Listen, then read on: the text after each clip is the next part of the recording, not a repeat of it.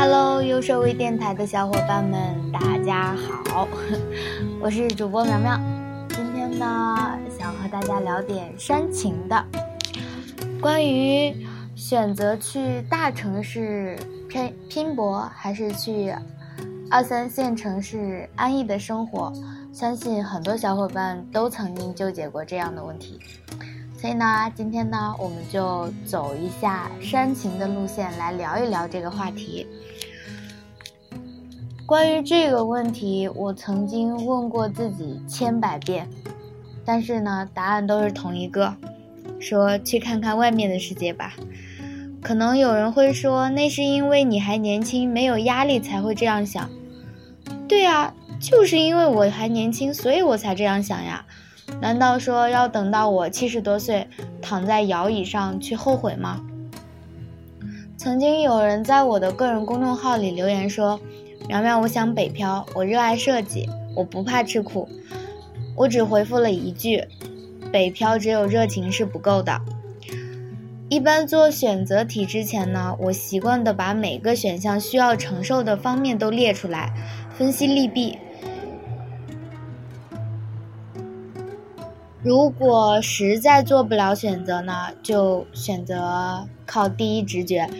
可能说是我的直觉比较准吧，也可能说，往往第一感觉就是你内心真正的想法。选择去大城市还是去二三线城市，其实推开城市繁华的表象，还需要考虑很多的问题。对于我自己而言呢？我列了大概四个方面吧，其实这是一篇我发在我们优设微信公众平台的一篇文章，嗯，这是我自己的一个自我梳理的过程，所以呢，我想分享给大家。第一呢，就是生活状态，之所以把生活状态放在职场的前面呢，是因为生活状态和我们的身心健康息息相关。好的生活状态能够让我们快速的成长，这是一个良性循环的过程吧。无论是一线城市还是二三线城市，我们都要理性的知道，都不过是选择了一个城市，选择了一种生活状态，仅此而已。大城市视野开阔，有很多的机会提升，也会很快。相对应的呢，就是需要承受很多物质上的压力。这些物质上的压力呢，可能会转换成精神上的压力。其实，在我做决定之前，我就已经做好了承受快节奏生活的准备，还有比一般城市高的消费水平。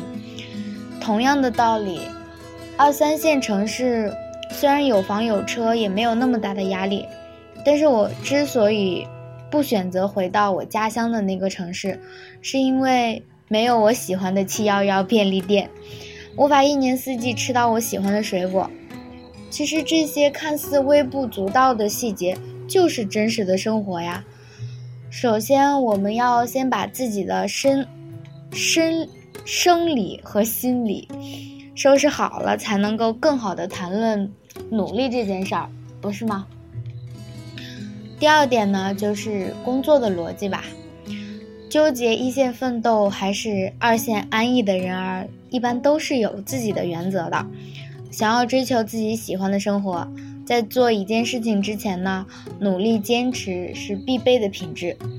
然而，随着年岁的增长吧，我才慢慢的懂得战略和视野其实也是非常的重要的，甚至可以说是比坚持这个品质还要重要的。没有找到自己喜欢的工作之前呢，我们先要要有一份能够让我们填饱肚子的薪水。现在这个城市立足，入职之初呢，我们都没有太多的资本，所以呢，就要学会忍耐和蛰伏。设计这个行业其实视野是占了很大的比重吧。一线城市已经给我们提供了很好的资源。制定了自己的战略方向，加上思考和分析，还有努力坚持，这样呢才能够不枉费我们隐忍一场。第三就是大家都逃离不开的亲情牵绊。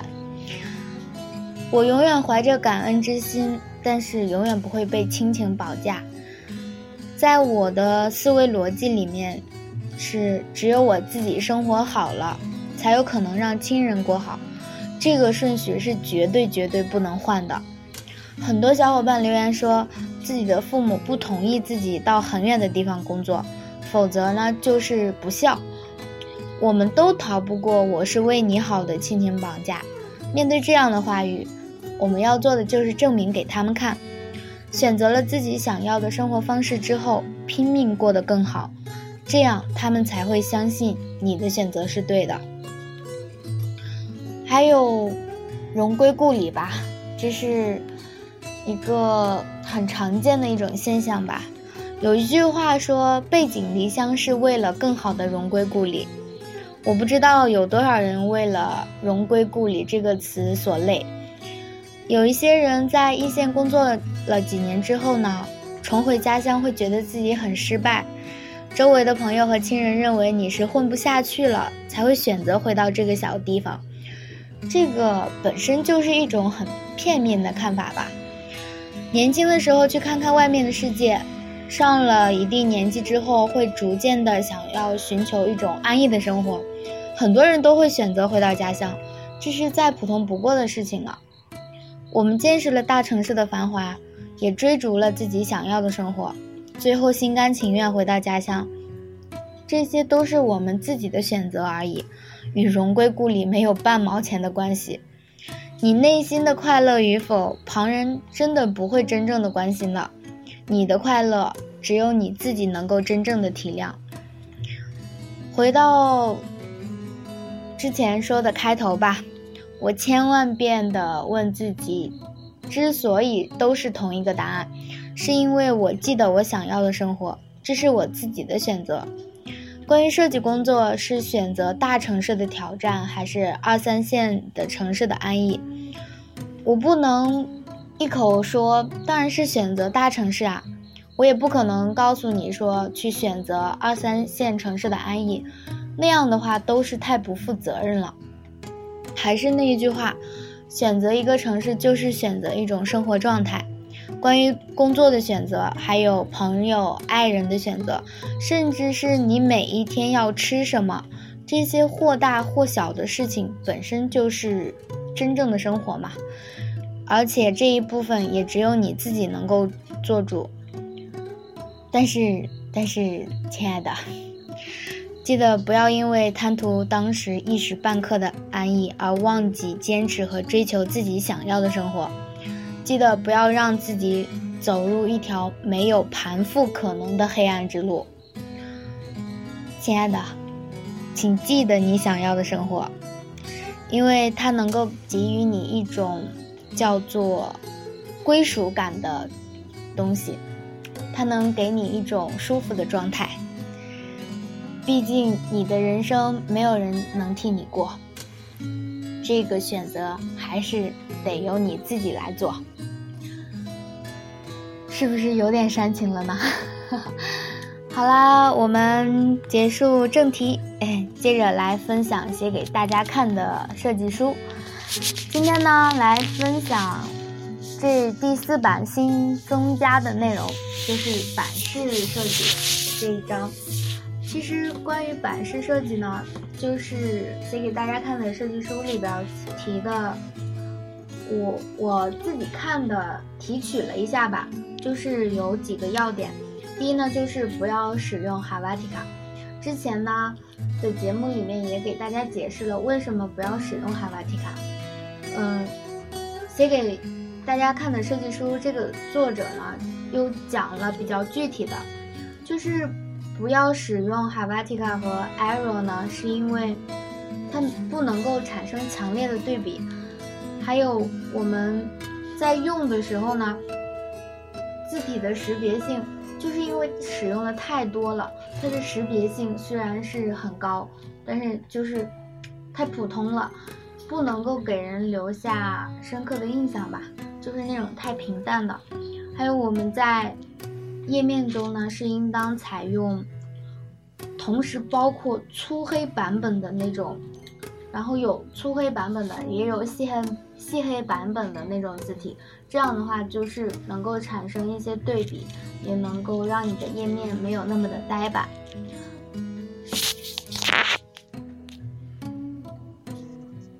关于版式呢，记得你所有的版面都要记得留白，而且作者提了一点就是，嗯，广告的版面是必须必须要留白的。他特意强调了，就是在我们生活中，平时你如果认真的去留意一下的话，你会发现，几乎所有的广告，你。会第一时刻注意到的一定是有留白的那种版面的广告的，所以说你的版面一定要有呼吸，能够给人一种呼吸的感觉吧，就应该是这样说的。记得所有的版面还要有一个机敏的标题，可能说你这个版面设计的并不是太好，但是。如果你有一个机敏的标题的话，还能够给你整个页面加分，而且能够抓住读者的眼球。所有的版面还逃离不过简洁和清楚。页面上的东西呢，一定要记得简单，而且要切中要点。我们是要在版面上说主要的内容的，不是用来写我们自己的传记的。所以。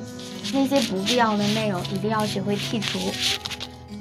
好了，总结一下，版面呢就是一定要，就是最好不要用 Helvetica 和 Arial 这两种字体，还有记得一定要留白，选择机敏的标题，还有你的文字部分一定要简洁清楚，包括你的版面排版也一定要简洁清楚。节目的最后，我们来开奖吧。上一期，也就是一百零七期的幸运小伙伴呢是舒米勒 smiles 一二三，好像是这个昵称昵称吧。